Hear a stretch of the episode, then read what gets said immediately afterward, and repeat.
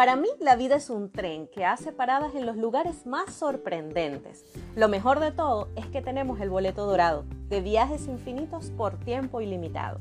Y mi recorrido va a ser súper divertido. Yo soy Ana González y esto es Nia Menta.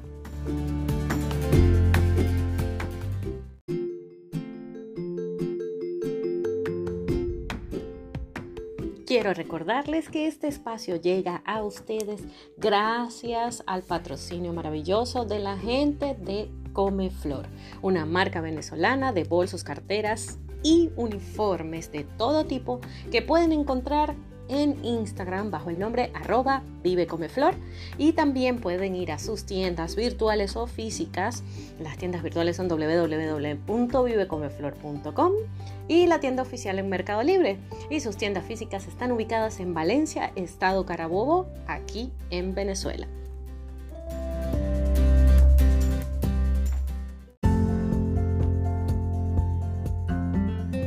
Hola mi gente hermosa, hoy estamos aquí en el episodio 12 de la temporada 3, sí, terminando la temporada. Y tengo algo que contarles. es una anécdota muy cómica sobre el podcast, tenía mucho, mucho, muchos días, pero muchos días, tantos días que se convirtieron en meses, que no grababa ni un solo episodio, eh, no sé, como que me ocupé en tantas otras cosas que, o sea, me olvidé del podcast. Entonces un día comenzaron como a fluir las ideas y me empezaron a llegar ideas, ideas, ideas y empecé a escribir los guiones.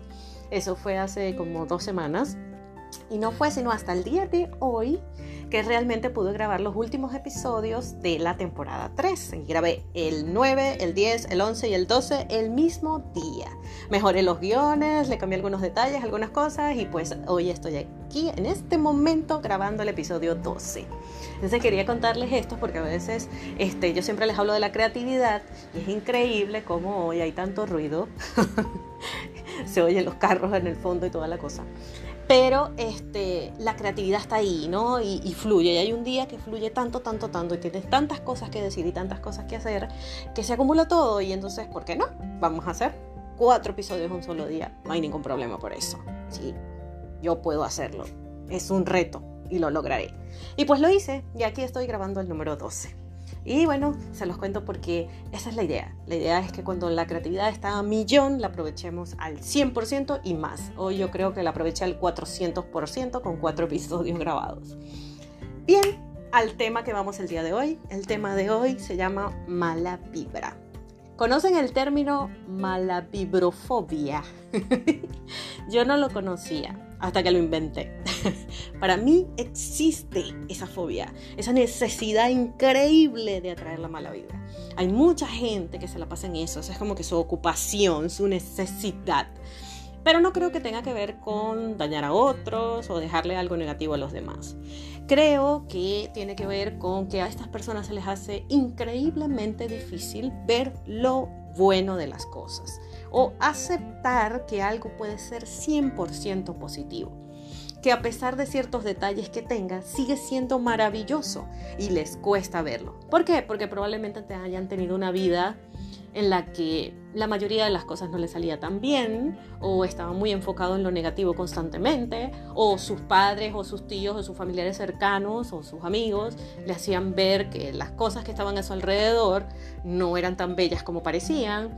Eh, tiene que ver con muchos paradigmas y creencias del pasado, pero también tiene que ver con miedo a veces, ¿no? Con el miedo a afrontar que hay cosas diferentes y súper positivas que pueden hacerte feliz, que te pueden hacer sonreír y que los puedes disfrutar. Entonces es como que, como que se forman esa barrera para no disfrutarlo porque creen que va a pasar algo, porque lo seguro es lo que tiene errores, lo seguro es lo que está mal.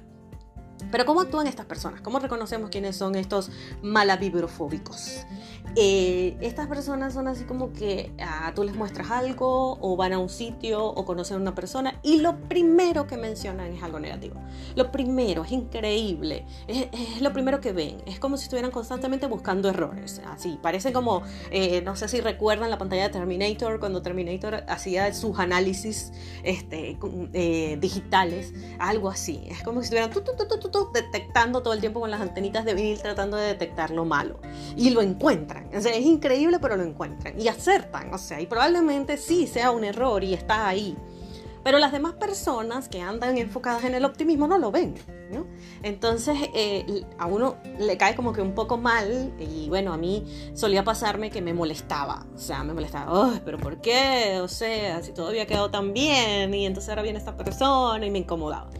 Pero ahora llega un punto que estoy entendiendo por qué sucede, entiendo por qué esa persona actúa de esa manera. Y pues es por lo que les mencionaba antes. Creo que significa que esta persona no está dispuesta a vivir este, feliz y ver lo positivo en la gente o en las cosas, porque de una forma u otra no ha vivido así toda su vida. De una manera u otra se va por lo seguro, por lo rutinario, por lo constante, por lo que es igual cada día de la semana porque siente que si, si disfruta algo distinto, se arriesga, se arriesga a decepcionarse o se arriesga...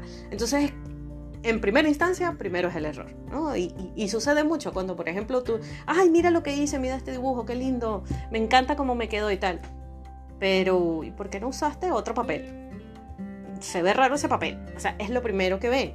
En vez de ver lo bueno primero, ¿no? O sea, ah, qué bien, qué bien manejaste la técnica, o ah, qué chévere que por fin esa idea la pudiste materializar.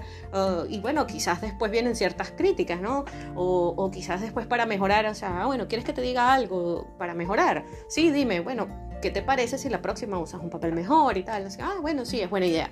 Pero primera instancia, decir los errores, decir lo malo, es muy chocante y decepcionante para aquella persona que está mostrando lo que hizo. Porque realmente es difícil para los creadores o para cualquier persona en general mostrar algo que haya hecho. Es muy, muy difícil. Precisamente por eso, porque toda la vida uno está siendo juzgado constantemente por todas las personas, por todas las cosas. Eso empieza hasta desde la escuela.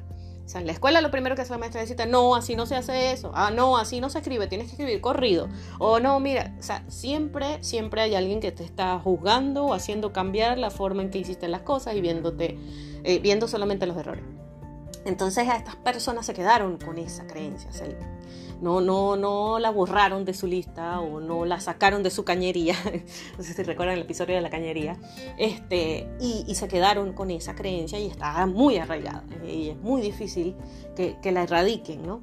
A menos que se atrevan realmente a vivir cosas diferentes, se atrevan realmente a sentir cosas diferentes cuando observan algo. ¿no? Eh, y un buen ejercicio, si crees que eres una persona mala vibrofóbica, un buen ejercicio sería eh, tratar de pensar siempre, cada vez que veas algo nuevo o a una persona, o conozcas a una persona nueva o visites un lugar nuevo, tratar siempre de buscar lo positivo. O sea, buscar qué es lo mejor que tiene este lugar, qué es lo mejor que tiene esta persona, cuáles fueron las mejores palabras que me dijo, qué es lo mejor de ese arte que vimos en la galería y así, ¿no? Eh, tratar de siempre poner en primer lugar lo bueno. Y bueno, ya después vendrán las otras observaciones más detalladas de, de cómo las cosas pueden salir mejor. Eh, porque es increíble, ¿no? O sea, esa crítica tan fuerte que es como para desvalorar al otro. Pero no creo que sea con mala intención, realmente creo que no. Creo que tiene que ver con algo interno de la persona y que esa persona debe superar. Entonces, nosotros los que no somos malavibrofóbicos, debemos ser un poco más comprensivos y tratar de ayudar a estas personas, eh, sugiriéndote, eh, sugiriéndole este tipo de ejercicios y quizás hasta sugiriéndole, ah, bueno, chévere, ¿y por qué no lo hacemos juntos? Ven, vamos a hacerlo, siéntate conmigo y haz el dibujo a ver cómo te queda. No de una manera odiosa para que la persona vea que no lo puede hacer, no, no, sino desde un punto de vista en que, bueno, atrévete a hacer algo diferente, atrévete para que le vea el valor a ese talento que tiene la otra persona. Porque aunque le puede quedar igual de hermoso, igual de fantástico ese trabajo, eh, es un estilo distinto siempre. Entonces cada quien lo va a hacer a su manera y a su estilo. Entonces no hay forma de que se parezcan. Y, y, de esa manera, cuando esta persona experimenta y ese proceso que el otro vivió para lograr eso, entonces se va a dar cuenta, oye, sí, tiene valor. O sea, de verdad, no es algo que se pueda hacer de la noche a la mañana. O, este, y, bueno, uno se siente bien cuando está terminado. ¿Ve? Igual como con quien cocina, igual como con... Entonces serían dos ejercicios chéveres. Uno, poner en práctica esa cosa que hizo el otro para ver cómo me sale, si soy malavibrofóbico. Y la otra es tratar de ver primero lo positivo. Y si la malovibrofobia está a un nivel súper elevado, no pensar en una sola cosa positiva cuando veamos algo nuevo, sino pensar por lo menos en 10 cosas positivas o 10 características positivas. Eso sería un excelente ejercicio. Bien, espero que estas recomendaciones les hayan gustado y este, las hice también porque eh, últimamente estaba rodeada de, de, ciertas personas que tienen estos comportamientos y me encantaría, me encantaría que de repente cada uno revisemos y nos demos cuenta si estamos siendo esa, estamos teniendo esa misma fobia y, que a veces no, es constante, algunas veces es por episodios, ¿no? O sea, por una temporada tenemos esa fobia. Entonces revisemos un poco cómo vemos la vida, cómo vemos las cosas, cómo vemos a las personas y seamos más abiertos a eh, el cambio y a que las cosas pueden ser diferentes y las personas pueden ser diferentes. Gracias por escucharme y los espero para iniciar el próximo podcast en donde va a iniciar la temporada número 4 ya en este nuevo año 2022. Les prometo que voy a ser súper más constante y voy a estar por aquí con ustedes. Y espero que suban mis, mis escuchas, que hasta ahora siguen siendo cuatro. Gracias. bueno, eh, espero que les, haya muy, les vaya muy, muy bien y eh, que nos sigamos escuchando. Y recuerden que si se pone difícil, siempre pueden tomarse una tacita de té. Y si es de menta, mucho mejor. Bye bye.